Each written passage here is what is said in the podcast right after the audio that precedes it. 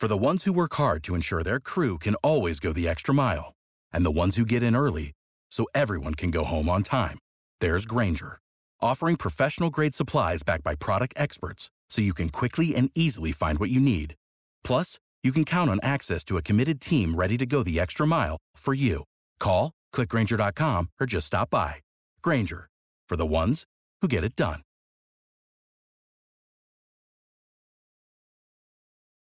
Amor de Perdição, de Camilo Castelo Branco. Capítulo 19 A verdade é algumas vezes o escolho de um romance. Na vida real, recebemo-la como ela sai dos encontrados casos ou da lógica implacável das coisas. Mas, na novela, custa-nos a sofrer que o autor, se inventa, não invente melhores. E, se copia, não minta por amor da arte. Um romance que estriba, na verdade, o seu merecimento é frio, é impertinente, é uma coisa que não sacode os nervos, nem tira a gente, sequer uma temporada, enquanto ele nos lembra deste jogo de Nora, cujos alcatruzes somos, uns a subir, outros a descer, movidos pela manivela do egoísmo. A verdade. Se ela é feia, para que oferecê-la em painéis ao público? A verdade do coração humano. Se o coração humano tem filamentos de ferro que o prendem ao barro de onde saiu, ou pesam nele e o submergem no charque da culpa primitiva, para que é emergi-lo, retratá-lo e pô-lo à venda.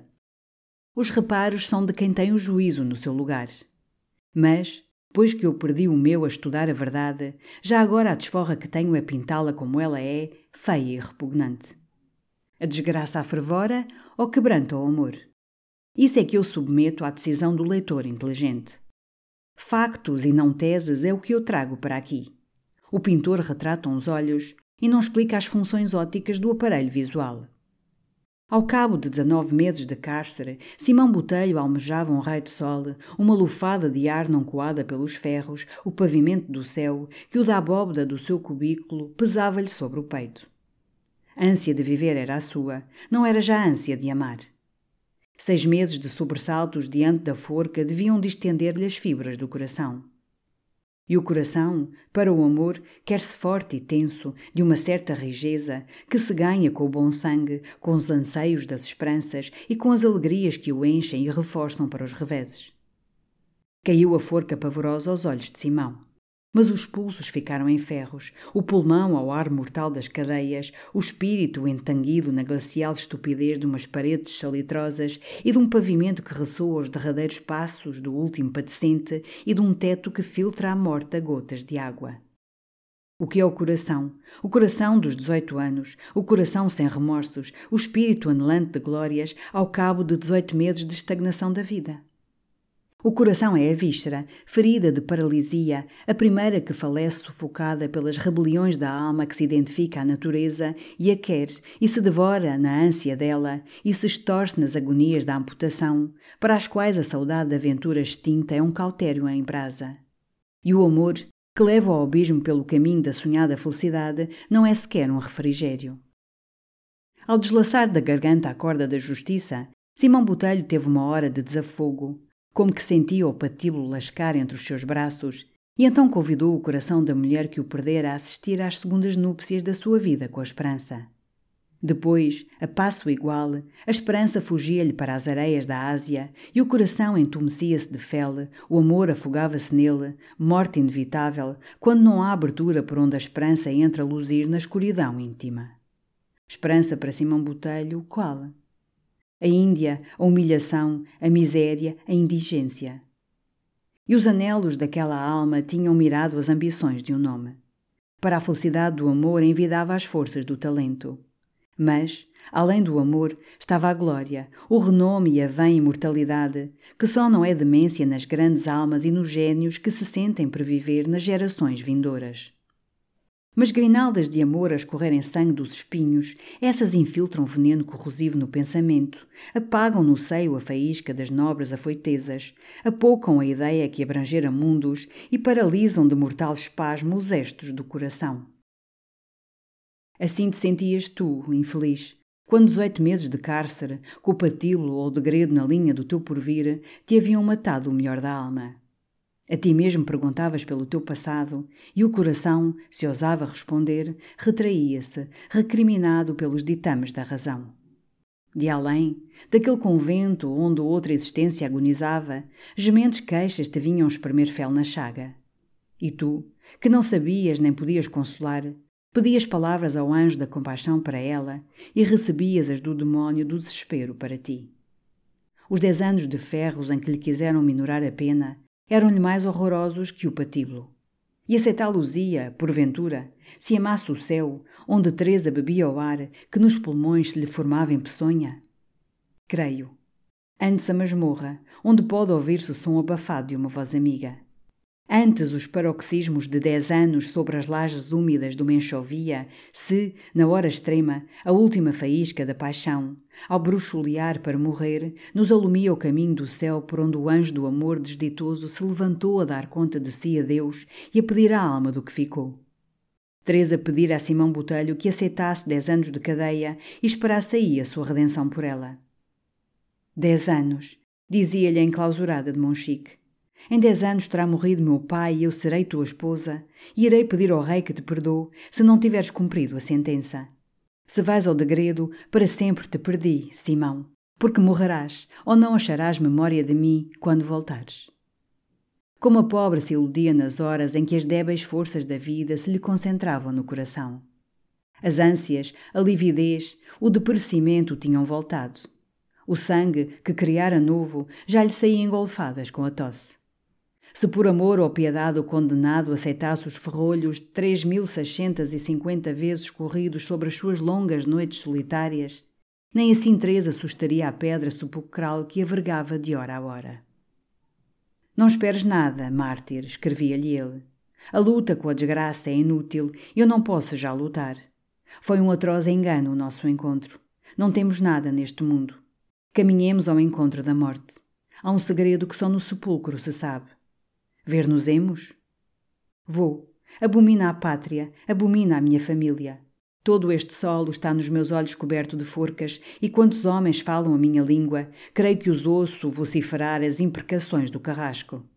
Em Portugal, nem a liberdade com a opulência, nem já agora a realização das esperanças que me dava o teu amor, Teresa. Esquece-te de mim e adormece no seio do nada. Eu quero morrer, mas não aqui. Apague-se a luz dos meus olhos, mas a luz do céu quero-a. Quero ver o céu no meu último olhar. Não me peças que aceite dez anos de prisão. Tu não sabes o que é a liberdade cativa dez anos. Não compreendes a tortura dos meus vinte meses. A voz única que tenho ouvido é a da mulher piedosa que me esmola o pão de cada dia e a do aguazil que veio dar-me a sarcástica boa nova de uma graça real que me comuta o morrer instantâneo da forca pelas agonias de dez anos de cárcere. Salva-te se podes, Teresa. Renuncia ao prestígio de um grande desgraçado. Se teu pai te chama, vai. Se tem de renascer para ti uma aurora de paz, vive para a felicidade desse dia. E, se não, morre, Teresa. Que a felicidade é a morte, é o desfazerem-se em pó as fibras laceradas pela dor, é o esquecimento que salva das injúrias a memória dos padecentes. As palavras únicas de Teresa, em resposta àquela carta, significativa da turbação do infeliz, foram estas: Morrerei, Simão, morrerei. Perdoa tu ao meu destino. Perdi-te. Bem sabes que sorte eu queria dar-te. E morro, porque não posso, nem poderei jamais resgatar-te. Se podes, viva. Não te peço que morras, Simão. Quero que vivas para me chorares. Consolar-te-á o meu espírito. Estou tranquila. Vejo a aurora da paz. Adeus até ao céu, Simão. Seguiram-se a esta carta muitos dias de terrível taciturnidade. Simão Botelho não respondia às perguntas de Mariana. Diluía exarrobado nas voluptuosas angústias do seu próprio aniquilamento. A criatura posta por Deus ao lado daqueles dezoito anos tão atribulados chorava. Mas as lágrimas, se Simão as via, tiravam-no da mudez sossegada para ímpetos de aflição que afinal o extenuavam. Decorreram seis meses ainda. E Teresa vivia, dizendo às suas consternadas companheiras que sabia ao certo o dia do seu trespasse. Duas primaveras vira Simão Botelho pelas grades do seu cárcere. A terceira já enflorava as hortas e esverdeara as florestas do Candal. Era em março de 1807. No dia 10 deste mês, recebeu o condenado intimação para sair na primeira embarcação que levantava a âncora do Douro para a Índia. Nesse tempo vinham aqui os navios buscar os degradados e recebiam em Lisboa os que tinham igual destino.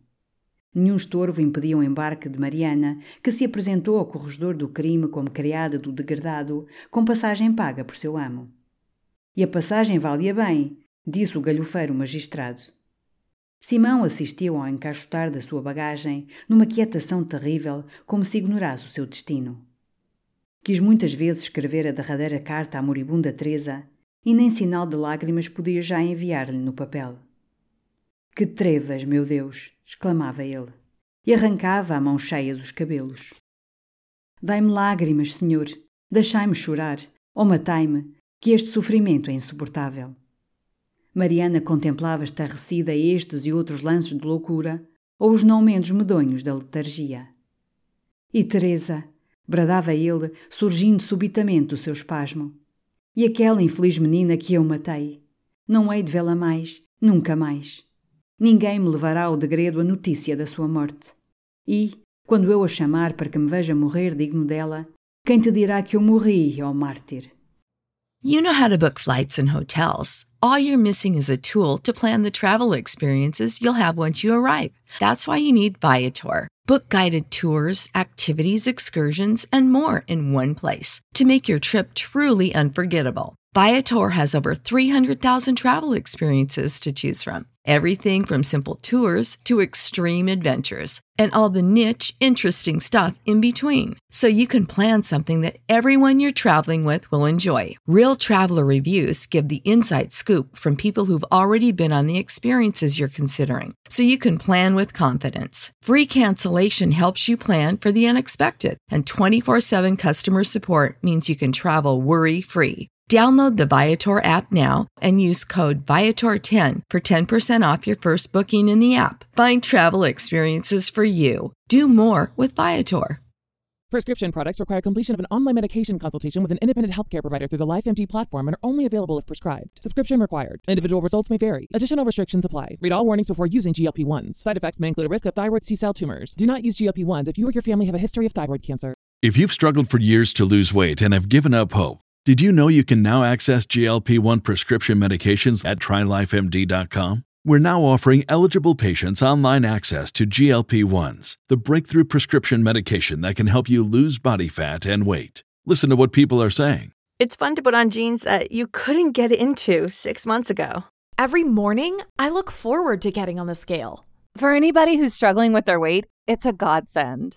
And here's the best part your insurance may cover 100% of the cost of your medication. So go to trylifemd.com to have your eligibility checked right now. Get started today at trylifemd.com. That's T R Y L I F E M D.com.